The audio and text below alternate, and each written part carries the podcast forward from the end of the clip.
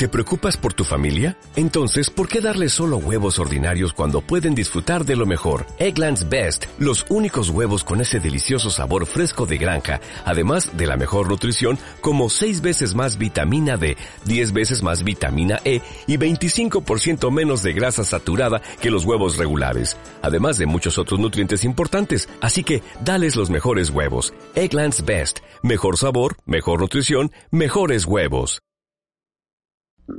¿Te gustaría hablar con la mente inconsciente de quien te escucha?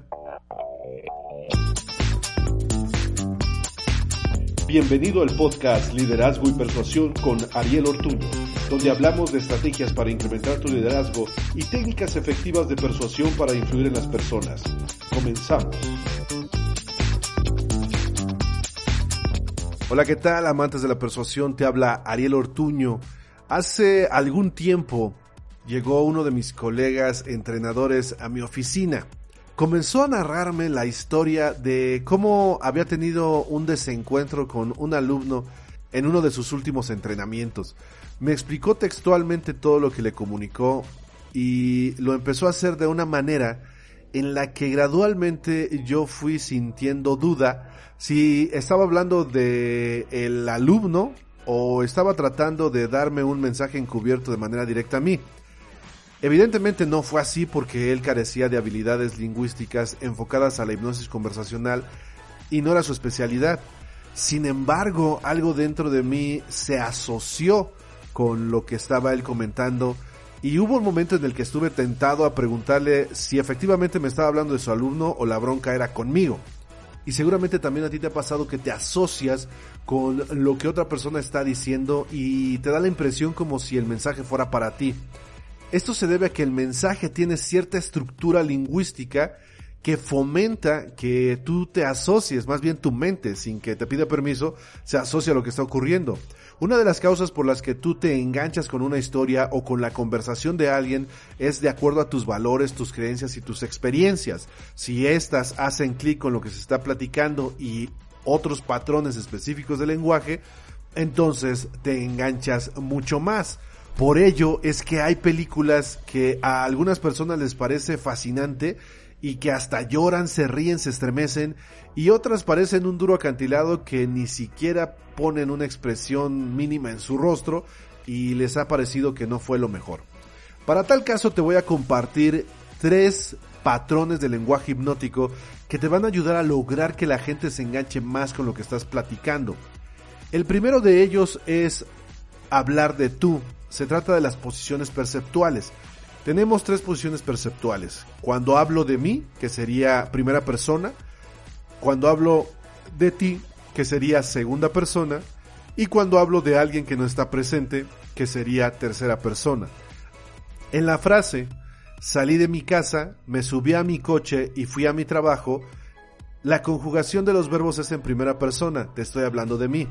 En segunda persona sería, entonces saliste de tu casa, te subes a tu carro, lo prendes y te vas a tu trabajo. Si lo expreso en tercera persona sería, entonces uno sale de su casa, se sube a su auto, lo prende y se va a su trabajo. La manera en la que el oyente tiene más posibilidades de engancharse es cuando lo expresas en segunda persona. Ahora bien, hay gente que se pregunta cómo voy a platicar mi historia hablando de la otra persona ni es tan complicado porque ya lo haces y la mayoría de personas también lo hace.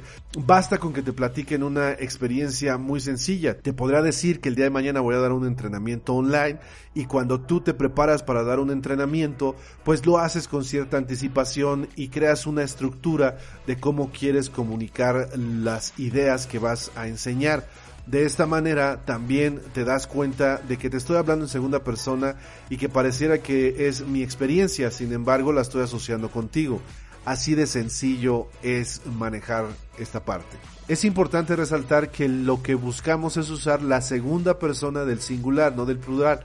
Es decir, me refiero a ti, no a ustedes. Si estás en una reunión y quieres compartir un mensaje y lo haces en segunda persona plural, por ejemplo, ustedes saben la importancia de comprometerse. ¿Quiénes son ustedes? ¿Qué imagen existe en la cabeza del oyente cuando dices ustedes? a lo mejor son un montón de cabecitas, pero no hay un rostro en específico, que es muy distinto a que tú le digas al grupo, tú sabes la importancia de comprometerte. ¿Quién está en su mente ahora? Pues cada uno, porque pueden verse a sí mismos.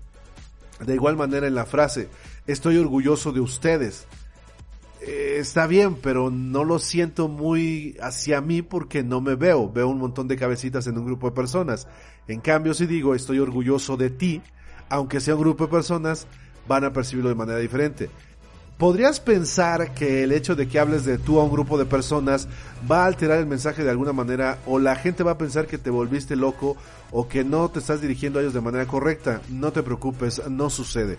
Yo he dado cientos de conferencias utilizando esta estrategia y nunca, ni siquiera una persona me ha cuestionado por ello. Segundo patrón, asocia y disocia.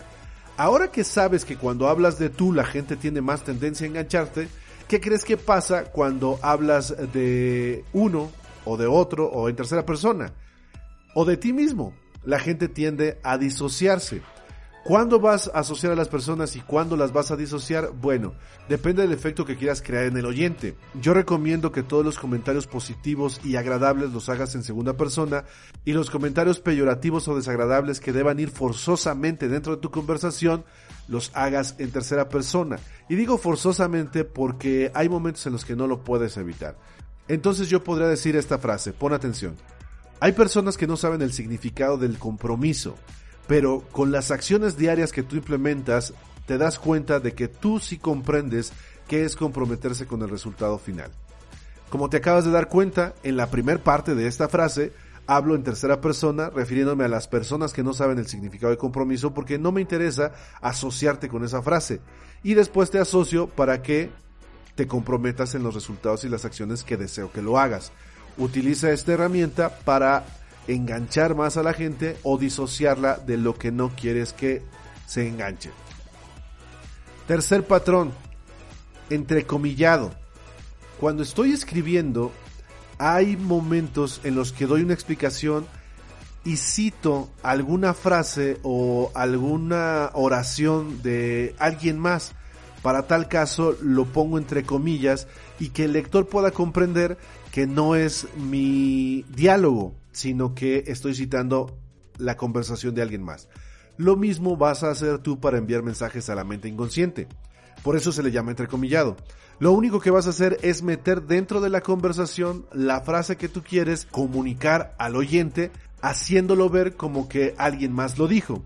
Por ejemplo, si yo quiero decirte que eres muy inteligente, pero no te lo quiero decir de manera directa, por la razón que sea, que después podría explicarte en otros episodios, podría decirte algo así como el otro día estaba platicando con un joven que hacía muy bien su trabajo, él era un mesero, y me gustó mucho la creatividad que desarrolla al grado que tuve que decirle, eres muy inteligente. Y luego, pues él sonrió un poco. Como te das cuenta, la frase entrecomillada la hice en segunda persona. La narración te habla de un joven en tercera persona y específicamente lo que quiero comunicar es en segunda persona. ¿Para qué? Pues para que vaya directo a la mente inconsciente. Ahora, también lo puedes utilizar de manera peyorativa, que no te lo recomiendo, pero a veces te puedes dar esos exquisitos gustos lingüísticos. Imagínate que hay un joven que es un mesero y que no hace las cosas bien. Su jefe llega y le dice, ah, eres un inepto. Y entonces el joven simplemente sigue trabajando de la manera inepta que sabe hacerlo. Como te puedes dar cuenta, también en la frase, cuando se manda el mensaje, es en segunda persona.